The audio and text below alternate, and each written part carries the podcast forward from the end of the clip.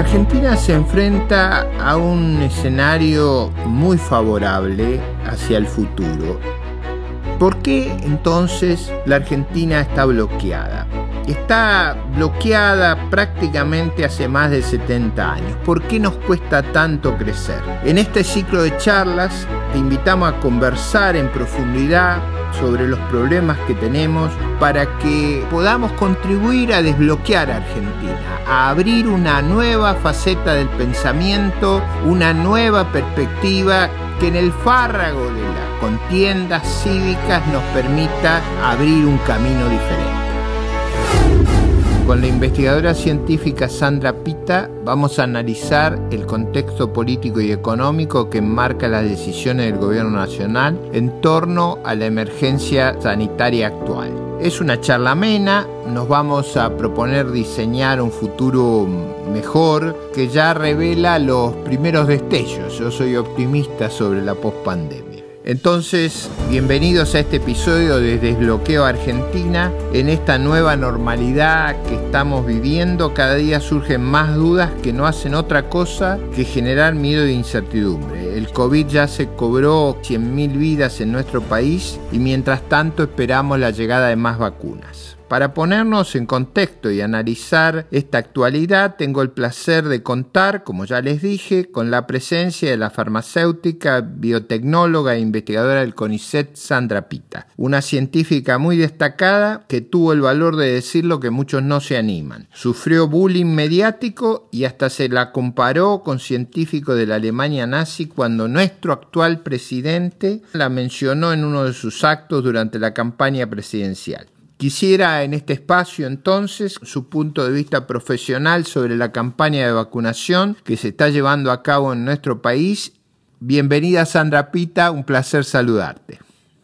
¿Qué tal Ricardo? Muchísimas gracias por la invitación. Me parece que justamente el tema es importantísimo. Yo creo que todo lo que se hizo en torno a la vacunación en Argentina fue realmente bastante oscuro, bastante complicado el año pasado se hicieron varios ensayos clínicos en Argentina. Argentina tiene una larga tradición de, muy buenos ensayos clínicos, muy buenos profesionales eh, a cargo de ensayos clínicos y uno de los que se hizo fue, bueno, entre otros el de Pfizer, con 6.000 voluntarios, que creo que fue el ensayo clínico de Pfizer más grande que se hizo en el mundo.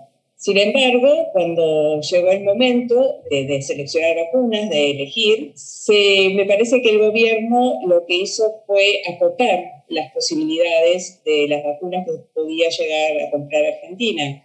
Priorizó la de AstraZeneca, que es una buena vacuna, es una buena vacuna, pero que tuvo muchos problemas, muchas demoras, eh, problemas burocráticos, problemas de diseño de experimentos, y que se demoró. Y ante esa demora no tuvo mejor idea o peor idea que recurrir a, a proveedores que no eran confiables, específicamente Rusia no solamente no eran confiables en cuanto al, digamos, al respaldo científico de la, de la vacuna de la Sputnik, eh, que hay muchas dudas al respecto. No estoy diciendo que sea veneno ni mucho menos, quizás sea una excelente vacuna. Lo estamos ensayando en realidad, pero había eh, muchas, muchas deficiencias en cuanto a la información sobre esa vacuna.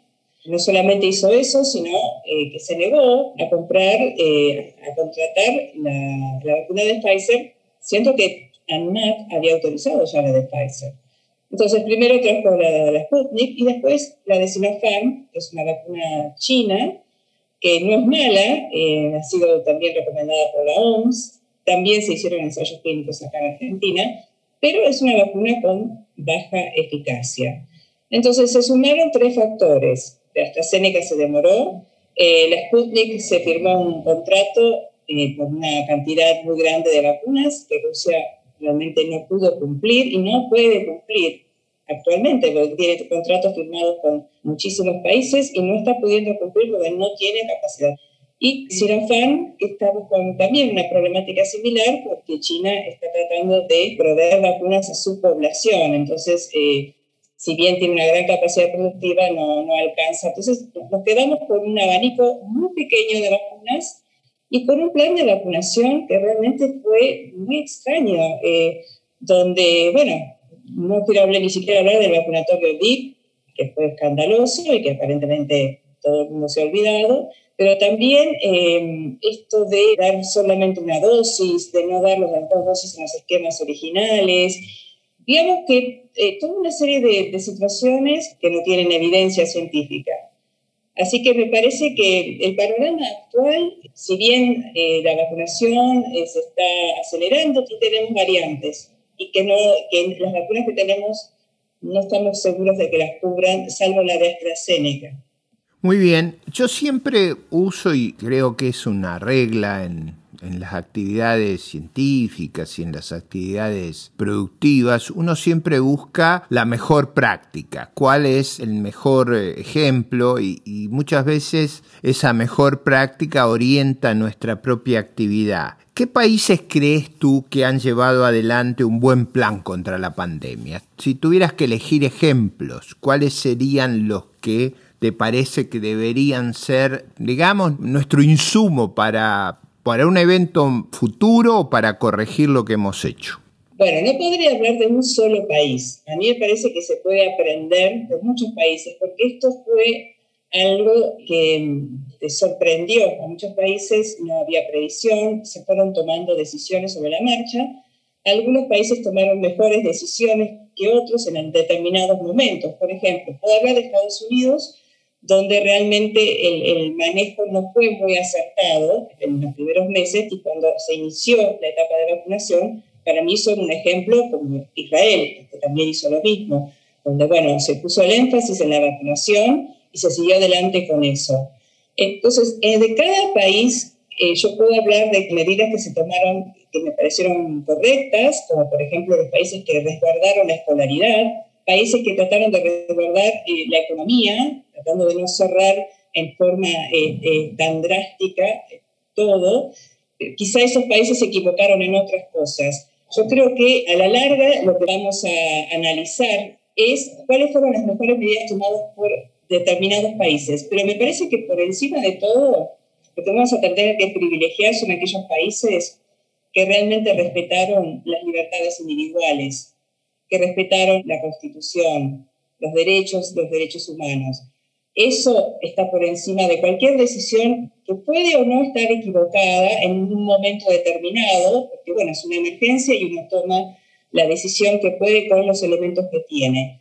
Pero sobre todo eso siempre tiene que primar el respeto al derecho humano, a la libertad individual. Esos para mí fueron los países que mejor se manejaron. Algunos países de Europa, Puedo hablar, bueno, de América Latina, bueno, Uruguay, eh, Australia y Nueva Zelanda, a pesar de que tiene muchas restricciones en cuanto al movimiento, pero, pero sí hubo mucho respeto. Los planes de vacunación del Reino Unido, de Israel, de Estados Unidos, eso yo los, rescato muchísimo, los destaco y los rescato. Bueno, pero todos son países que de alguna manera han tratado de, de, de, no pisar eh, los derechos individuales. Y eso para mí digamos, es lo que debería primar en nuestro análisis. Sí, ahí, Sandra, yo, yo agregaría dos temas. O sea, el primero es cómo es el comité o cómo, cómo te asesoras en un episodio de estos y cuál es tu capacidad de adaptarte. Porque en el fondo esto es una suerte de, guerra contra un elemento no humano, pero el virus tiene las características de una movilización casi completa de la sociedad. Y siempre en estas cuestiones de conflicto uno mira primero, dónde elijo los lugares de batalla y segundo, cómo corrijo, cómo hago la retroalimentación. Yo tuve siempre la sensación que había una gran ceguera, que había una excesiva dependencia del sendero inicial, o sea, una mm, gran eh, rigidez para cambiar el sendero que habían transitado. Y creo que eso, a todos los que hemos vivido escribiendo papers, sabemos que a veces hasta deberíamos publicarlos que nunca llegamos a nada, porque eso ilustra a quienes eh, hacen investigaciones y dicen, por acá no intente, pero no hay caso, vaya por otro lado. Pero digo, no percibís como una dificultad enorme en esa flexibilidad necesaria que yo atribuyo a a un defecto que en la sociedad argentina que es la excesiva politización, o sea, todo se politiza y en realidad este es un tema que no debió politizarse en el sentido de no convertirse en un tema, eh, debió haberse buscado el mayor consenso por una razón, por esta necesidad de poder tener la flexibilidad operativa y eso te lo da un consenso muy grande y creo que desgraciadamente ese problema falló. ¿Cómo yo agregaría la dimensión de las libertades el desprecio por las consecuencias económicas de lo que pasó?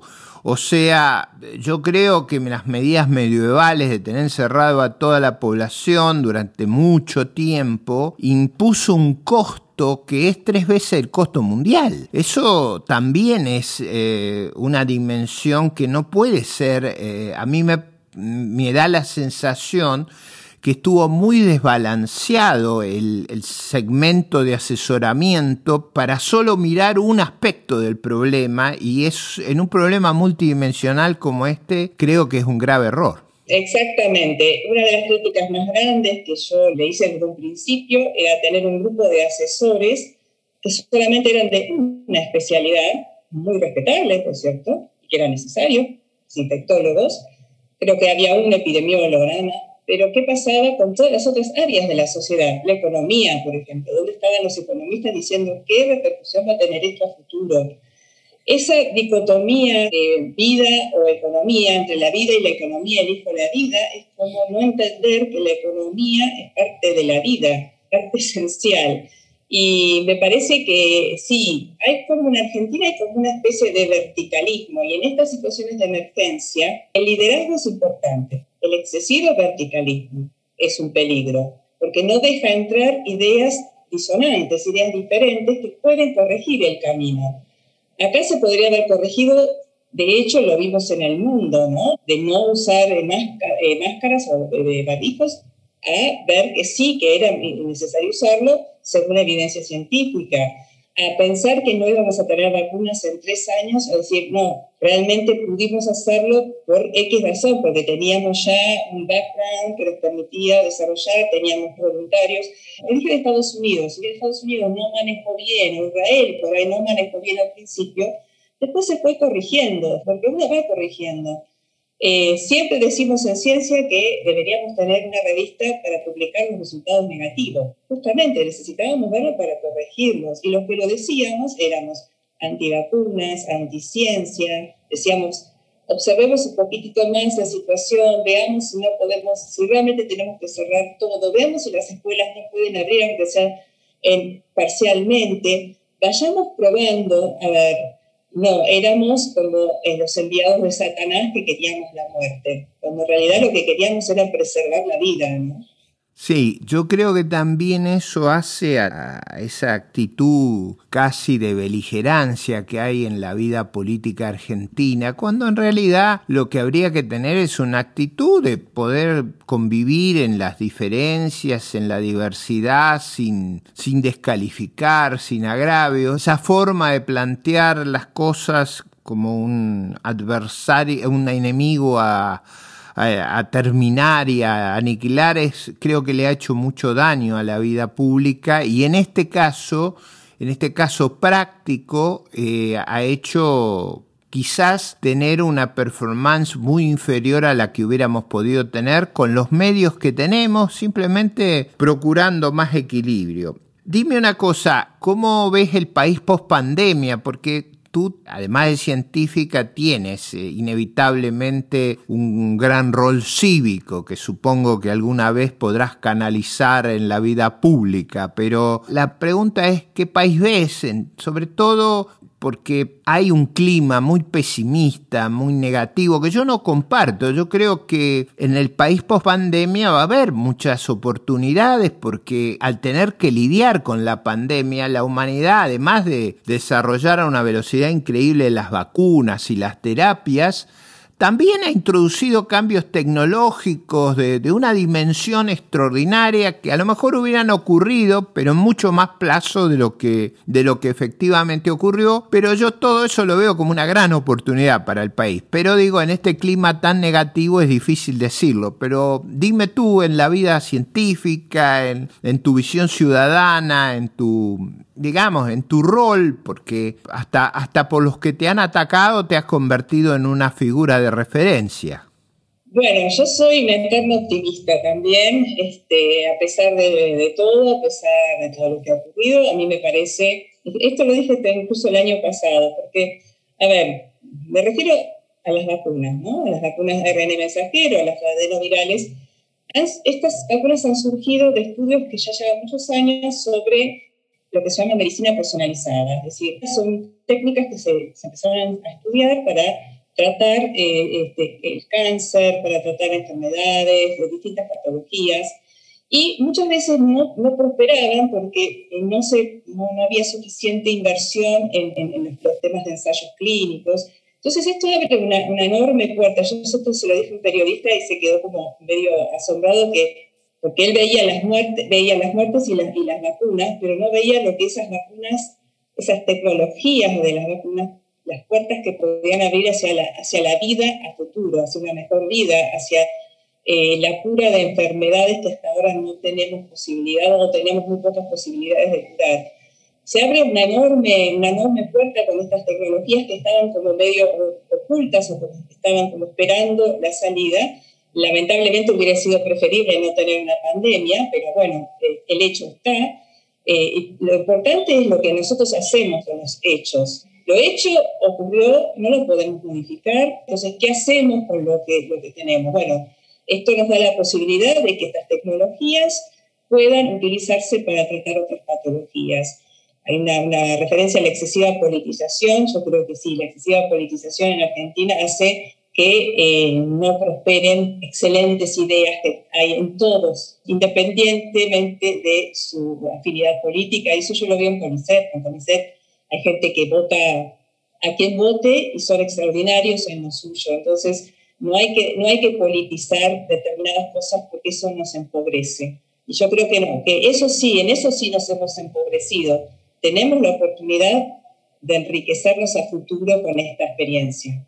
Qué bueno, qué bueno y creo yo que sin saberlo a veces eh, tratando de hacer un mal se hace un bien. Yo creo que esos ataques que has recibido te han dado, nosotros nos conocemos de antes de eso, pero eh, te han dado un rol, un rol muy, muy significativo en la vida social, en, en la reflexión colectiva y además tienes esa mesura y ponderación de, una larga vida de investigación que permite contribuir. Yo creo que cuando la política excede el ámbito de las decisiones que son inevitables de ser resueltas mayoritariamente o por consenso, se entromete en destruir la vida de la sociedad civil, la vida familiar, la, hasta las relaciones humanas. Pensar diferente no puede ser un motivo de lejanía o ni digamos en, de entrometerse en cómo proponemos y ampliamos la actividad científica. Y me has transferido a mí, a todos los que nos escuchan, una enorme alegría. Yo sabía que el ERN mensajero era toda una tecnología nueva, pero ahora veo también que eso va a tener una implicancia fenomenal, porque este esfuerzo de investigación fue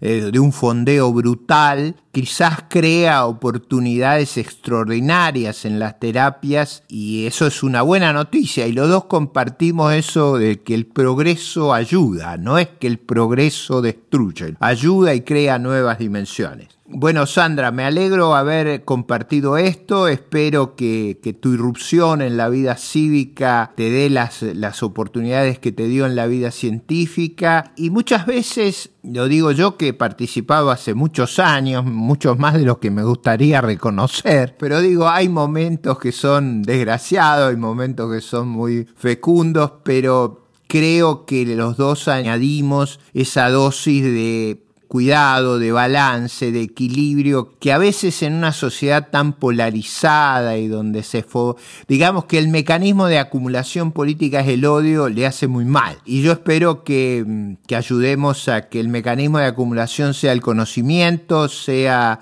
la convivencia y como enfatizaste muy bien, la libertad de las instituciones. Ha sido un placer conversar contigo, ha sido enriquecedor y seguramente va a ser un podcast formidable para nuestros oyentes. Eh, muchas veces ignoramos lo que el mundo ha crecido en los últimos 200 años. Yo siempre digo que el mundo es como un palo de hockey. O sea, el crecimiento ha sido tan asombroso, el nivel de vida ha mejorado tanto en el mundo que es casi incomparable el hombre, la, la la persona del siglo XXI con lo que vivía a principios del siglo XX, y eso quizás en ninguna otra materia se ve tan claro como en la ciencia. Así que ha sido un gran placer y yo sé que te hemos tenido que acomodar los horarios y generarte molestias, pero muy agradecidos por tu generosidad y participación. Eh, bueno, muchísimas gracias Ricardo y quiero agregar al final, eh, yo tengo también confianza en el mundo científico argentino, a pesar de, lo mucho que me han atacado, porque sé el nivel de los recursos humanos que tenemos. Ese es otro motivo por el cual yo tengo optimismo. Tenemos un muy buen nivel de científicos que pueden tomar esto, ahora hay que darle la oportunidad para que lo desarrollen. Muchas gracias por ese optimismo, eh, casi yo diría incorregible, pero viene de la civilización hebreo-cristiana, la idea que que el mal no va a prevalecer sobre el bien. Es toda, toda la historia de la Biblia. Un gusto de haber estado contigo. Gracias a ustedes.